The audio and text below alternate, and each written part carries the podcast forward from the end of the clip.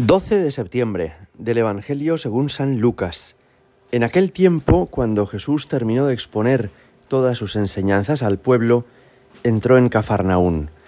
Un centurión tenía enfermo, a punto de morir, a un criado a quien estimaba mucho. Al oír hablar de Jesús, el centurión le envió unos ancianos de los judíos, rogándole que viniese a curar a su criado. Ellos, presentándose a Jesús, le rogaban encarecidamente, merece que se lo concedas, porque tiene afecto a nuestra gente y nos ha construido la sinagoga. Jesús se puso en camino con ellos. No estaba lejos de la casa cuando el centurión le envió unos amigos a decirle, Señor, no te molestes, porque no soy digno de que entres bajo mi techo. Por eso tampoco me creí digno de venir a ti personalmente. Dilo de palabra, y mi criado quedará sano porque también yo soy un hombre sometido a una autoridad y con soldados a mis órdenes, y le digo a uno ve y va, al otro ven y viene, y a mi criado hace esto y lo hace.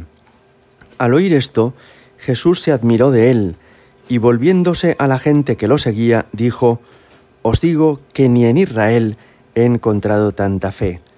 Y al volver a casa, los enviados encontraron al siervo sano palabra del Señor. Todos los días en misa repetimos, antes de comulgar, esta frase que hoy dice el centurión en el Evangelio. Señor, no soy digno de que entres en mi casa, pero una palabra tuya bastará para sanarme.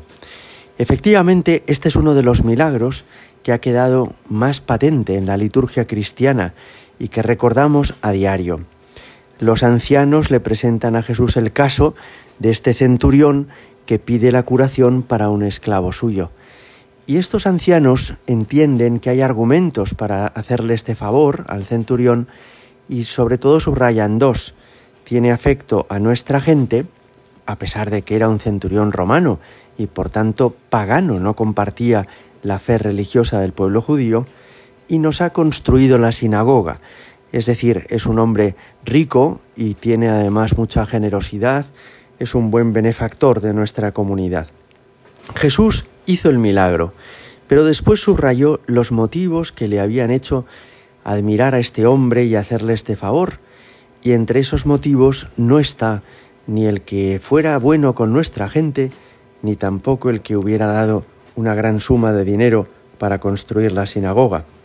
Lo que subraya Jesús es, en ninguna persona de Israel he encontrado tanta fe. Es decir, ¿qué hace a este hombre excepcional? Lo que le hace realmente grande a los ojos de Dios son estas cosas. En primer lugar, que tiene fe. Es decir, que sin ser judío y sin ser una persona que compartiera esa religiosidad del pueblo palestino, entiende que Jesús es Dios, que Él es todopoderoso, que es capaz de hacer los milagros. Este tener fe a veces no, es, no coincide exactamente con que uno esté inscrito a un determinado grupo. Puede haber personas en Israel sin fe, así les pasó, por ejemplo, a los fariseos, y por el contrario, puede haber personas que no son de este pueblo, que sin embargo sí confían en Jesús, como es este centurión o una mujer sirofenicia que aparece en otro lugar del Evangelio. Pero también podríamos subrayar otros aspectos de este hombre que nos llaman poderosamente la atención. Por ejemplo, que es un hombre muy caritativo, no está pidiendo el milagro para sí mismo, no pide nada para él, sino que lo pide para un criado suyo, de modo que le importan las personas que tiene bajo su responsabilidad. Es, es un buen amo y es un buen centurión, podríamos decir. Y entonces esto a Jesús también le sorprende y le llama la atención. Tercera cosa que podemos aprender de él, es un hombre muy discreto, no quiere molestar a Jesús, no pretende que Jesús haga las cosas a la manera de él, es decir, que fuera a su casa, que se quedara a comer, que le tocara con la mano este criado, no, sino que avisa a Jesús a través de otros y le dice a Jesús, no soy digno de que entres en mi casa, me avergonzaría mucho presentarme ante ti, me daría también mucha vergüenza estorbarte y hacerte perder unas horas de tu tiempo, basta con que tú te ocupes de mi, de mi criado, que te ocupes de mi servidor, cuando tú quieras, como tú quieras y a la manera que tú prefieras, Señor. Todo esto impulsó a Jesús a hacer ese milagro y a curar a este criado. Me parece que cuando la liturgia incluye esta frase del centurión en la celebración de la Santa Misa, lo cual no deja de ser sorprendente porque todos los textos de la liturgia son textos sagrados, o bien de la Sagrada Escritura, o bien de la tradición de la Iglesia primitiva.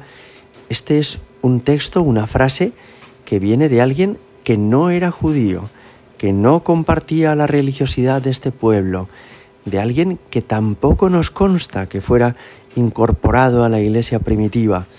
Es el texto de un pagano que sin embargo nos sirve para dirigirnos a Jesús, que está en la mano del sacerdote tras el Cordero de Dios.